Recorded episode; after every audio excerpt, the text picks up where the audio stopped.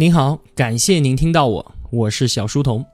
在大众创业、万众创新的大背景之下，我们自己身边或者是自己朋友的身边，总能够隐约的让我们看到这样几个人，在周围人或许真诚的祝福声中辞职创业，纵身入海。不知道身在组织内啊，被领导虐了千百遍，顶着颈椎病，拖着鼠标手，揣着酒精肝的你，有没有一次又一次的想要跃跃欲试呢？心中似乎总有一个声音在高喊着：“老子也要勇敢一次。”我想啊，正在打工的你应该也没少经历过这样的时刻吧？那说回我自己呢，看着周围的人不断的英勇下海，无论沉浮，我都依然还站在岸上抱着手看着，因为我知道啊，海水真的可凉了。今天我们就来聊一聊啊，以什么样的姿势投海，不仅能够让别人感觉英勇羡慕。更重要的呢，是让我们自己感觉优雅和从容。从一个小故事开始讲起吧。话说啊，有甲、乙、丙三个人相约去小池塘里面钓鱼。不一会儿呢，甲放下鱼竿，蹭蹭蹭从水面上如飞般的走到池塘对面去上厕所。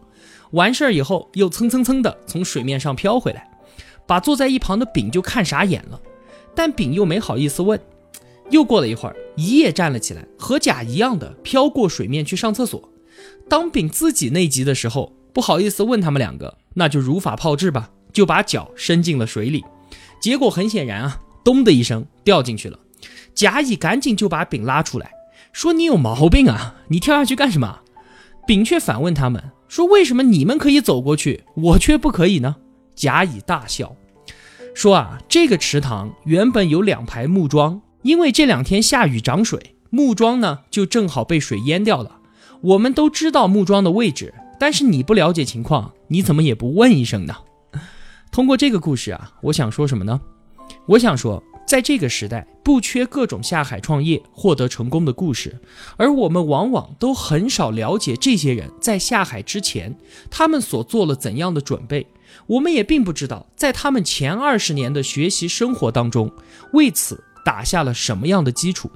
大家都喜欢听大佬的故事，对吧？那好，我就来描述几位大佬的入海姿势给您看一看。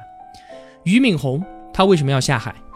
他一九八零年考入北京大学，毕业之后呢，留在北大教书。结果一九九零年的时候，他挨了学校里面的处分，而这个处分呢，是他从北大辞职下海的巨大推力。为什么会受到处分啊？因为他从一年前开办了英语培训班赚外快，那当时这个英语培训班已经小具规模和影响力了，甚至都影响到了学校的既得利益。在那个时候呢，作为一个老师来讲，体制内的处分对他的影响是非常非常大的，无论是晋升机会，还是收入，或者是房子的分配问题。当然了，开办英语培训班这个事儿，虽然让他挨了处分，也让他尝到了甜头。于是啊。在处分这一个巨大的推力之下，才有了俞敏洪的纵身一跃。不过别忘了，俞敏洪那可是北大毕业的，而且起跳前的准备活动已经在北大留校老师这个位置上面全部都完成了。再有刘强东，刘强东在大学期间，同学们都还是乖乖读书的时候，他就已经开始玩命了，做兼职，自学编程。毕业之后呢，跑到一家日资企业去上班，更加是玩了命的干活！在他起跳之前，他的个人收入就已经比普通人高了六倍有余。作为江苏省宿迁市一个小山村里出来的孩子，人家考上的大学叫做中国人民大学。还有我们的马云爸爸，在他下海前被称为杭州十大杰出青年教师，虽然他毕业的学校啊没有那么耀眼。是杭州师范学院，而且啊，还是因为他的英语成绩特别好，才破格录取的。但是马云的英语水平一度被认为可能是当时杭州英语最好的一个人了，所以我们现在才会看到啊，他出去和国外的无论是商界还是政界的大佬，都是直接用英语交流的，根本就不用带什么翻译。我一直在强调啊，他们的起跳地点，强调他们是哪所大学毕业的。为什么？重点大学毕业意味着什么吗？可能什么都不意味，但也可能已经暗示了所有。他们的起跳点可能是比较好，但并不意味着他们就一定是人中龙凤，也并不意味着他们就一定能够成功。但是从哪里起跳，却也暗示着，在过去的这一段路程上，在拥有相同终点目标的情况之下，人家是领先者。无论这个领先是因为智商，是因为家庭的教育熏陶，或者是因为个人的心智，不管是什么原因，结果就是他们这个时候啊，已经跑在前面了。我们眼中的成功者，他们投海前的二十年，并没有专门的练习游泳，没有做生意，但是他们也没有浪费时间。相反的，他们把非常多的时间都投入到了个人的积累上面。无论这些积累具体是什么，总之都是构成了他们兼顾跳台的一部分。创业比就业更加难吗？我想是的。就业是你的能力，只要不低于平均水平，单位就可以给你口饭吃啊，没有问题的。创业是什么？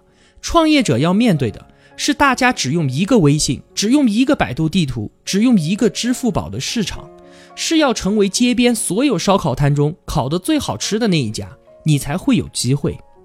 所以，作为创业者来说，你要么做出足够好，好到高于平均水平很多的产品。或者同样的产业链条，你能够管理的让你的价格更低，又或者能够找到真正的尚未被发现和满足的消费者需求，然后你来满足他们。如果你无法做到这一些啊，那你的产品和你的公司的未来不是等死，而是就从来不曾活过。今天和大家分享的文章呢，来自何菜头的公众号，他是我特别喜欢的一个作者啊。大家也多次听到我分享他的内容，我们也是云南老乡。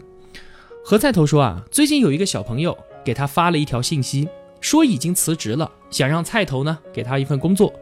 关注过他公众号的同学啊，都知道他每天早上八点二十都会发一张从未考虑过构图、毫无美感的天空照片，可以当做是北京当天天气情况报告来看。作为他的忠实读者，我也早已经习惯这个动作了。在我看来，我也很能理解他为什么要这样做。就像我上期节目所说到的，所谓个人拥有意志力这件事情啊，根本就不存在。存在的只有找到来自外部的支持或者是胁迫，从而呢让自己变得看起来很有意志力的样子。所以，对于何菜头这样一个自称是秃顶胖子的自由职业者，没有考勤的约束和 KPI 的考核。单单就每天睡觉睡到自然醒这一件事情，就足以让一个人慢慢的腐烂掉。所以啊，他每天八点二十发一张天空的照片，在我看来，只不过是为了找到一个外部力量，胁迫他自己按时起床。这位求职的小朋友的意思啊，大概就是说，他自己每天都可以拍摄漂亮的天空图片，然后呢配上文字，把这个卖给何菜头，让他每天发公众号用。那何菜头怎么回答的呢？那为了方便啊，我就直接用第一人称帮你转述了哈。他说啊，我不太明白为什么小朋友要这么做。这在今天啊，好像已经变成了一种固定模式。裸辞，裸辞之后呢，写信自我介绍，寻求一份工作。我猜想啊，是营销号的鸡汤文太过泛滥的原因吧。写了太多关于英勇年轻人自断退路，凭借个人才华打出一片天空的故事。因为叙述的太多了，所以啊，人们竟然也就信了。按照这种模式呢，我在收到消息之后啊，应该大加赞赏。年轻人，我欣赏你，就按照你的说法搞起来吧。不会的，这样的事情不会发生的，因为我从来就不赞成裸辞，径直的投奔怒海。在我看来啊，这和自杀根本就没有什么不同。而且啊，坦白来说。在做过那么多的事情，接触过那么多人之后，我根本不相信所谓的理想主义热忱，也根本不想和这些人打交道。很多人看过我的经历，读到我三十三岁从国企辞职出来的时候，就觉得热血沸腾，胸中的猛兽几欲破体而出，所以啊，第一时间就跑来留言了，留下四个字：我看哭了，却根本就错过了后续的段落，错过了我详细谈过的平滑切割。在我辞职之前呢，写作作为一种业余爱好，已经让我成为了中国数得上的专栏作家和时评作家。我在写作上的收入，当时已经和我的工资收入持平了，这是我敢于辞职的根本原因啊！这一点听上去非常的世俗，但是对于个人来说却非常的重要。因为辞职之后，虽然生存的风险是提升了，但是有一门手艺傍身，保持收入水平不变，这就意味着生活水平不会立刻就断崖式的下跌。那否则的话，人会因为求生的本能，会让许多原本可以做的事情通通都变形，得失心太重，不容有失，那么也就很难正常发挥了。这就等于是在断灭自己未来的机会。同时啊，站在家中父母双亲的角度来看，自家的孩子带着满腔热血和理想裸奔入海，和自家孩子拥有一技之长，证明自己有辞职以后。能够在这个社会里存活下去的能力，这完全就是两种心态啊。